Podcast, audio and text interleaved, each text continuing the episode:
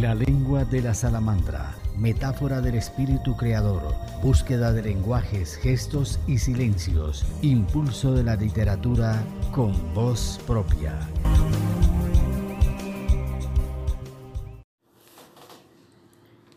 Nuestra invitada es Gladys Villamizar Montoya, con ojos de luz, una mujer sensible, apasionada, alegre.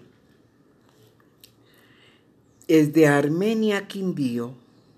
Dice que las dificultades son la posibilidad que nos permite afrontar la vida y luchar por hacer de este mundo un espacio mejor. Ella ejerce diálogos con el cuerpo, con su mirada profunda y ha desarrollado la observación para ver más allá. Es escritora, poeta, pedagoga y conferencista licenciada en Lingüística y Literatura de la Universidad Distrital San José de Caldas. Dentro de ella sentía que las personas mayores eran sus abuelos y los quería adoptar a todos, un sentimiento que todavía la acompaña. Y cuando le decía a su mamá, ella se reía no podía entender cómo una niña de seis años tenía ese ritmo de amor hacia estas personas. La vida es como un telón de fondo, es un escenario gigante y diverso. Ha publicado obras para niños, jóvenes y adultos. Su diálogo es espontáneo, frases revividas que recuerda de su niñez. Ella es la maestra del recuerdo y su conversación es apacible, con un lenguaje delicado para referirse sutilmente a sus pasiones.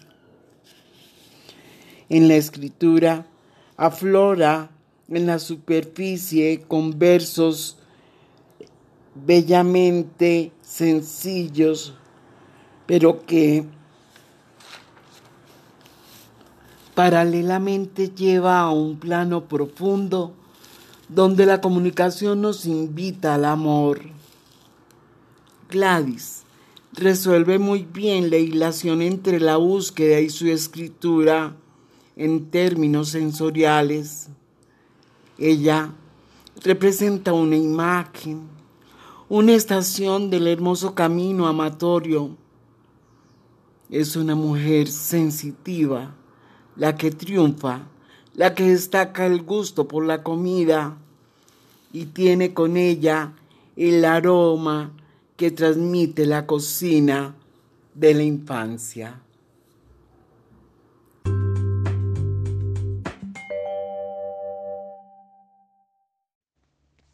Buenas tardes. Es un placer estar con ustedes compartiendo un poco de lo que amo, de lo que hago y de lo que soy.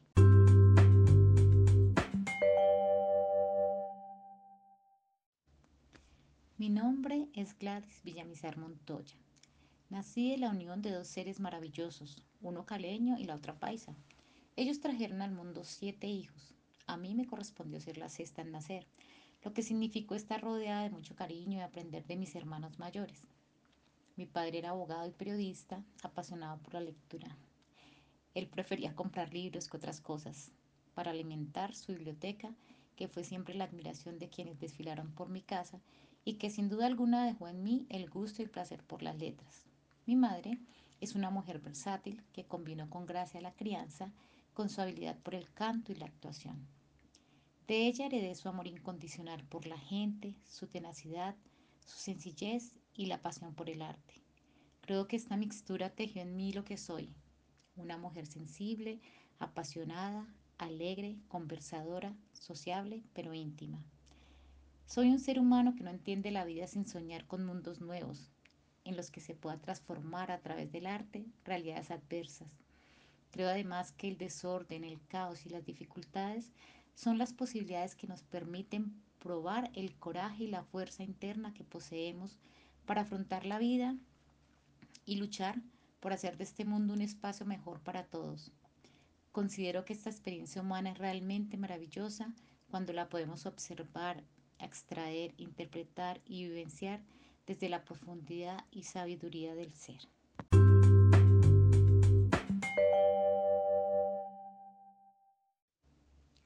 Los artistas somos los mayores observadores del mundo. Observamos con minucia todo lo que se atraviesa por nuestros ojos, tanto que a veces parecemos extraños o extravagantes. Yo, como todo artista que se respete, tenía una mirada desde niña muy profunda hacia las cosas y hacia las personas. Algo que para mí ha sido especial desde muy chiquitita es el amor hacia las personas mayores. Recuerdo que cuando salía a la calle con mi mamá y oía pasar a un anciano o a una anciana, me soltaba de la mano para ir a tocarlos o abrazarlos. Eso me hacía ganar la simpatía de ellos, pues no era un comportamiento habitual para una niña de 6 o 7 años. Mi mamá me decía que por qué hacía eso. Yo le decía que quería llevármelos a todos para la casa, que si me daba permiso, pues dentro, muy dentro de mí, sentía que todos eran mis abuelos, sentía que me pertenecían y yo suponía que necesitaban de mucho afecto. Y si yo tenía tanto afecto, si tenía tanto amor para dar, ¿por qué no me los podía llevar para mi casa? Mi mamá se reía. Y bueno, a veces lo comentaba con mi papá y mis hermanos y este era un tema de risa en mi casa porque no entendían cómo una niña tan pequeñita quería ir le gustaba estar con personas tan grandes. Uno de mis primeros sueños fue adoptar a todas las personas mayores, pero bien mayores, entre más, más, más viejitas las veía, me parecía muchísimo mejor. Quería llevármelas para una casa grande y tenerlos a todos juntos. Entendí que ellos despertaban en mí la ternura, la solidaridad y el amor, y que no sé por qué extraña razón yo venía al mundo para protegerlos. Lo bello de esto es que han pasado muchos años y sigo sintiendo lo mismo. La diferencia es que ahora trabajo para ellos y a través de mi trabajo social y artístico con la política pública de envejecimiento y vejez, he podido ayudarles a conocer y a defender sus derechos, a propender porque puedan tener una vejez digna, activa y feliz, y todo a través del arte.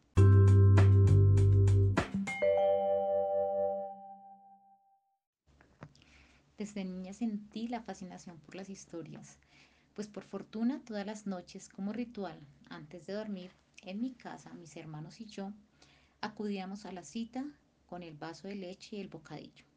Sí, en mi casa materna esto fue algo muy chistoso y bello, pues mis padres tipo 8, 8 y media de la noche, pero así todos los días de la semana, nos reunían a todos, a los siete hijos, en su habitación para darnos un vaso de leche con bocadillo y luego nos hacían acostar con ellos. Apagaban la luz y decían, aquí empezó la hora del cuento. Y así, un día mi papá, otro día mi mamá, nos narraban cuentos que salían de las historias que les contaron a ellos sus abuelos o sus padres, o que ellos mismos iban inventando para entretenernos, enseñarnos algo, hacernos reír. No sé, en últimas creo que era para unirnos como hermanos y como familia y lo lograron. De este modo esa hora de magia y felicidad era imperdible. Bajo las cobijas disfrutamos de nuestra mayor distracción en la niñez. Los domingos también eran curiosos porque era el día para la música y el teatro.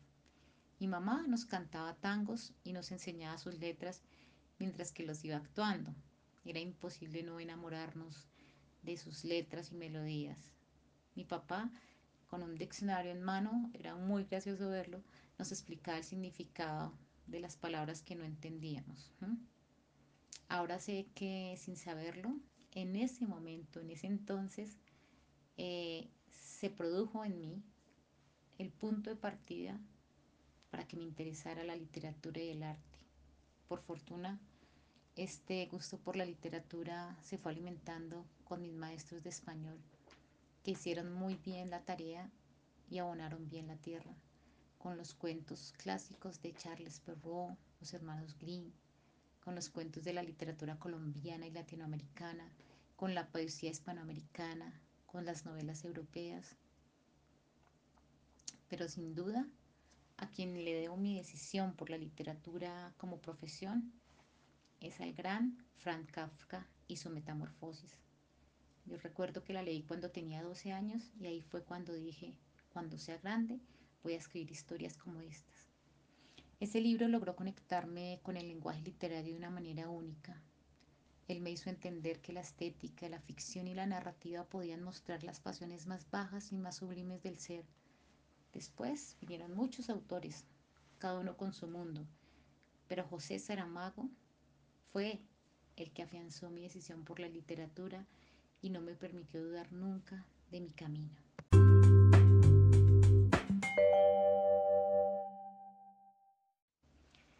Dentro de mi ejercicio como escritora hay un espacio especial para la literatura infantil.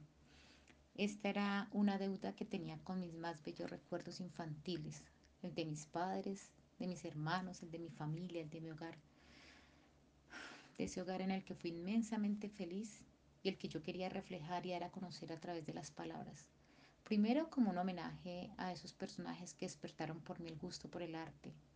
Después porque entendí que la literatura infantil les permite a los niños conectarse con ese mundo de sueños y fantasías, estar rodeados de cientos de personajes con los que sin duda uno se identifica, con los que se ríe, se llora, se ama, se juega, en fin, también porque a través de ella se pueden trabajar valores.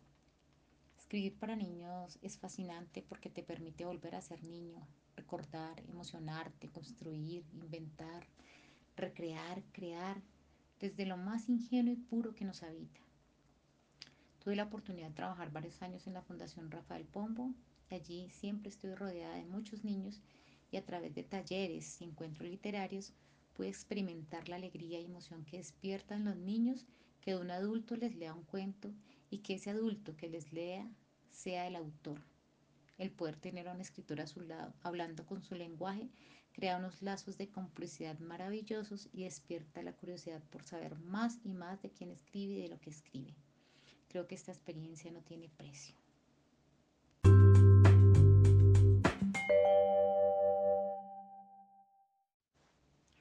Creo que una de las experiencias más gratificantes fue trabajar como docente español y literatura con jóvenes, pues esta población es diferente a la de los niños o adultos.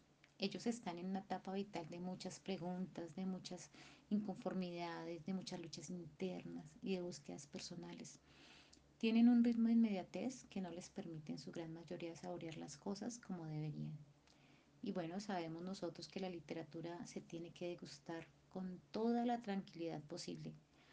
Por eso recuerdo con alegría y con satisfacción a un grupo de 45 alumnos de octavo grado de un colegio privado en Bogotá, eh, en el que pues yo dirigía el grupo, era la, la docente de ellos, y logré que se leyeran 100 años de soledad a través de una actividad lúdica que les planteé como estrategia para abordar el libro y fue la comparsa, en la cual todos tenían que participar, escoger su papel, su vestuario y estar en capacidad de poder hablar del personaje y de su historia a quienes preguntaran. No se permitía leer el resumen ni leer en casa. Toda la actividad la desarrollamos en clase durante el año. La idea era que aprendieran a enamorarse de la historia para que ellos quisieran leerla, seguirla, terminarla y participar libremente en la comparsa. Así fue. Los 45 alumnos participaron e hicieron su propio montaje. Con esa comparsa recorrimos varios colegios de Bogotá. Algo que también fue importante y disfruté mucho fue haber dirigido la primera escuela de literatura en Biotá, Dinamarca, para niños y jóvenes. Eh, fue bello ver crecer con el pasar de los días el número de participantes que se sumaban y que le pedían a la alcaldía que no se acabara el programa pues bueno, tenía un tiempo limitado. Pues para ellos tener la oportunidad de interactuar con un escritor y aprender con él por puro gusto, sin la obligación académica y sin notas, era algo que jamás les había pasado, pues todos sabemos que a los pueblos pequeños es difícil que lleguen programas especializados, sobre todo de arte, en que pues se convoque a la comunidad sin ninguna otra pretensión que de verdad degustar, saborear y vivenciar el arte. De este modo recuerdo que varios jóvenes se interesaron por escribir poesía. Esto fue algo que realmente me llenó el alma de cosas bellas.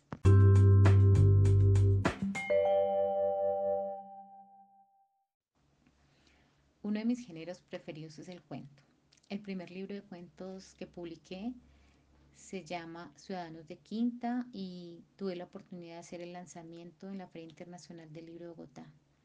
De este libro tengo unos recuerdos maravillosos, no solamente por ser el primero, sino porque con él pude ir a varios espacios, a varios lugares a presentarlo y tuve la oportunidad de interactuar con mis lectores. Y para uno como escritor es bellísimo poder escuchar qué piensa, qué opina la gente de, lo que se escribe y sobre todo escuchar la crítica. Eso lo alimenta a uno muchísimo y lo hace crecer como, como persona y como escritor, ¿no? Entonces, este libro de verdad que me ha traído a mí unos momentos de felicidad profunda. Voy a compartirles el primer cuento del libro de Ciudadanos de Quinta que se titula La hermana. Se encontraba en la fría soledad de su cuarto, acompañada de objetos inertes que parecían guardar un riguroso silencio en señal de respeto por el crucifijo colgado en la pared. Como de costumbre, sacó la foto que guardaba con celo bajo la almohada y con una melancólica alegría volvió a contemplarla. La observó varios minutos con una sonrisa de verano mientras su mente empezó a navegar por el recuerdo de las caricias que se habían donado mutuamente. Bajo una luna llena y sensual que tras un árbol espiaba su hermoso juego de seducción. Un tibio sudor se apoderó sutilmente de ella. Se quitó la pijama, se tendió en la cama, cerró los ojos y comenzó a dibujar en su cuerpo la silueta de aquel hombre. Sus manos se deslizaban por el rostro, la boca, el cuello. Con timidez fue bajando, maravillándose al recordar la ternura con la que él le había acariciado sus senos. Se agitó, vio cómo aumentaban de tamaño y se proyectaban con fuerza hacia el cielo mientras su piel se transformaba en llama ardiente y en medio de sus piernas el orificio húmedo reclamaba la pasión, sintiendo que el corazón le palpitaba justo allí. Pronunció con demencia su nombre, lo trajo hacia ella, se extasió mirando su bella desnudez de hombre, lo besó milímetro a milímetro, saboreó con su lengua aquella lluvia salada que exhalaba por cada poro, con sus diez dedos palpó su sexo erguido y el universo se le estremeció. Febril y sedienta, bebió gota a gota de aquel manantial tibio, aguardando ansiosa y plena la invasión a su territorio virginal. En un concierto de acordes movimientos, se fue rindiendo ante él, quien con ese singular ritmo de amante y con caricias perfectas galopaba por cada senda de su piel, deteniéndose en sus morenas colinas para divisar desde allí el camino que lo conducía hasta su ardoroso bosque perdidos en la noche y con la fuerza de la juventud, se pertenecieron una y otra vez, erupcionando ese volcán de deseos reprimidos, despojándose de sus miedos, contagiados de esa única e indefinible belleza que solo produce el amor, transformándose en fuego, mar, arena y viento. De repente, una voz del otro lado de la puerta la hizo regresar. Sor Consuelo, Sor Consuelo. Las niñas de la primera comunión ya están llegando. Venga pronto, por favor. Abrió los ojos. Volvió a colocar la foto debajo de la almohada, no sin antes besarla. Con un baño ligero refrescó el deseo. Se vistió deprisa. Miró el crucifijo. Se persignó y una lágrima rodó por su mejilla mientras susurraba su tan sabido Salmo 51.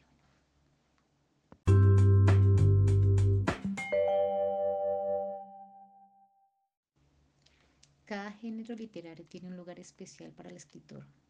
Para mí la poesía es una caricia en el alma. Testamento. Te dejo mis poesías escritas, mis libros leídos, mis fotografías amarillas por el tiempo, mis canciones escuchadas, mis cuentos contados. Te dejo mis pasos recorridos, mis quejas, mis discusiones arregladas, mis deudas pagadas, mis amores perdidos. Te dejo mis besos gastados, mis caricias dadas, mis noches de luna llena, mis días de sol y lluvia, mis flores marchitas. Te dejo mi mirada, mi aroma en tu cuerpo, mi risa espontánea, mi lágrima contenida, mi corazón latiendo. Te dejo mis años y este verso ausente. De frente. Dispare. Soy solo un hombre que sacaron de su casa y le hurtaron su pan. Dispare. Si usted me deja vivo, no tendrá su salario de este mes y no subirá de rango. Dispare. Si no lo hace, ¿a quién disfrazará de subversivo? ¿Y a quién se comerán los perros esta noche? Dispare. No soy yo quien se esconderá en el monte mientras mi mujer y mis hijos me buscan por las calles. Dispare, pero hágalo de frente. Quiero grabarme su rostro para pedir por su alma.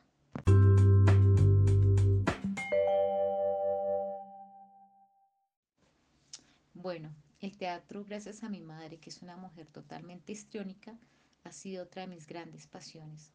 En el colegio y en la universidad tuve la oportunidad de estar en los grupos de teatros y de actuar, luego hacer algunos cursos de expresión corporal y asistir a toda obra teatral que podía. Por fortuna en Bogotá hay muchas salas de teatro para todos los gustos. Así aprendí a amar, a disfrutar la dramaturgia, primero como ejercicio contemplativo y después como ejercicio creativo.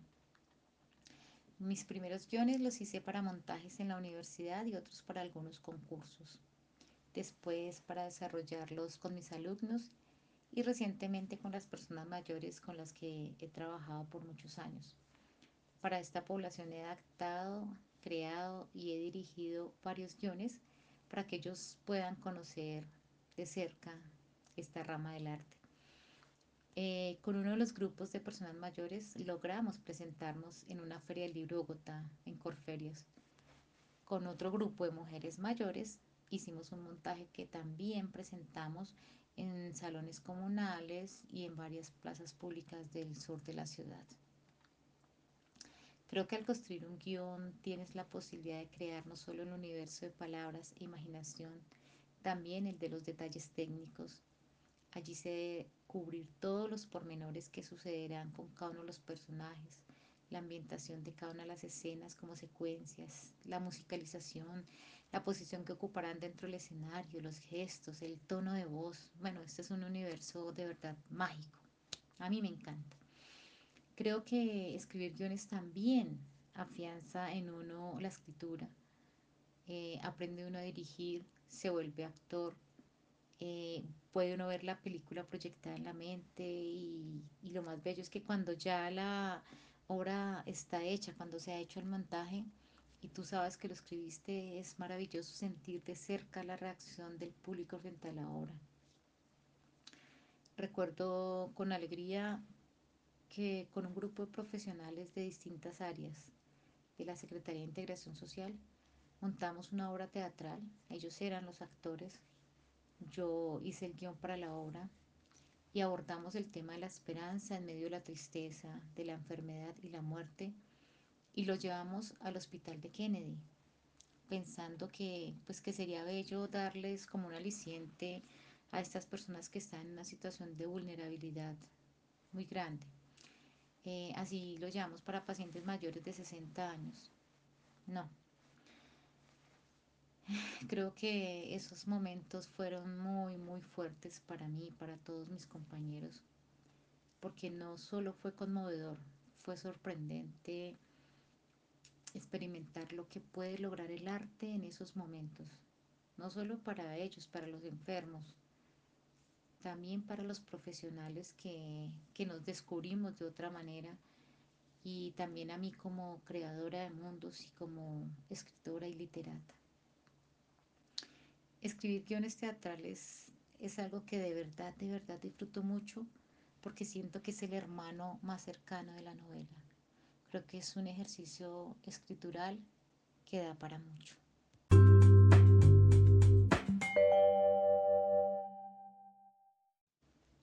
Por pasión y decisión a lo largo de mi vida, la vejez ha ocupado un renglón muy importante.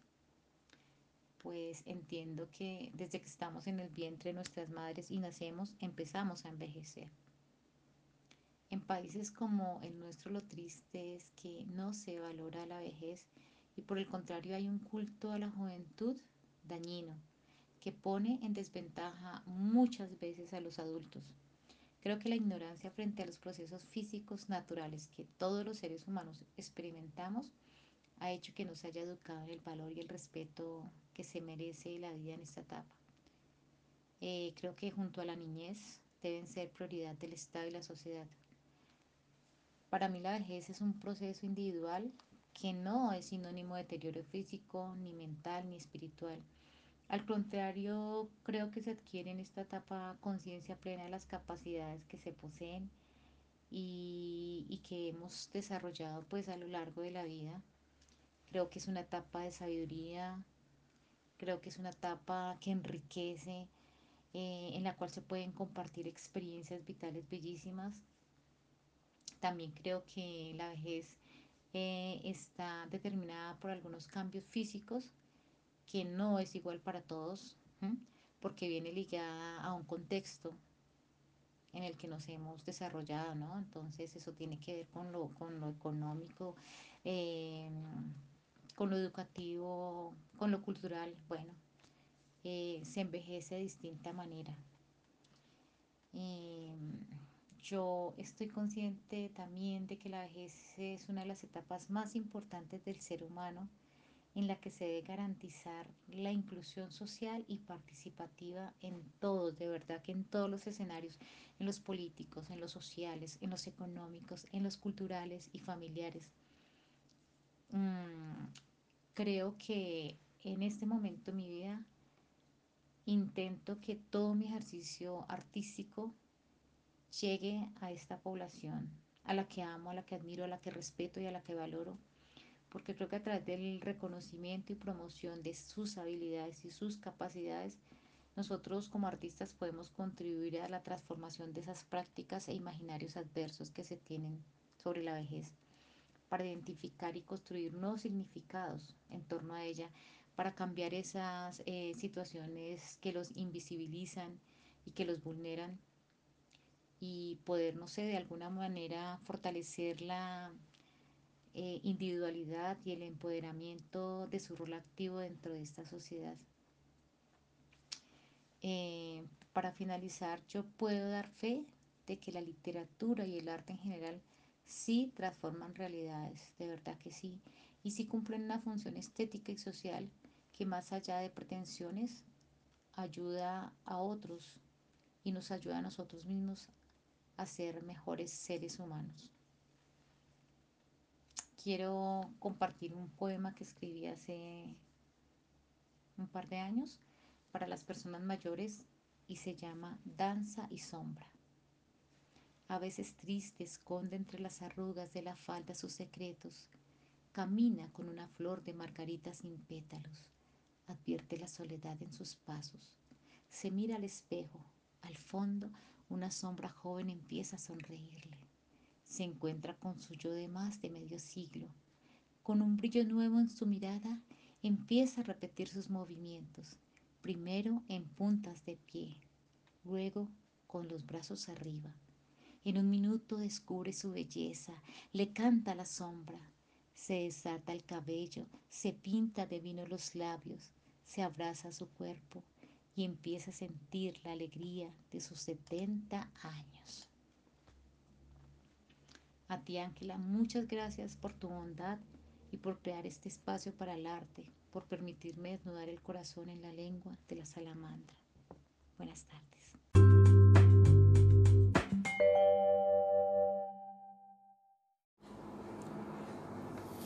Te invitamos al próximo episodio de La lengua de la salamandra. Más que una lectura más que un recuerdo, exige la serenidad de quien se inicia en un manjar. Bienvenidos, conéctate y escríbenos a penagosangelal.gmail.com La lengua de la salamandra, metáfora del espíritu creador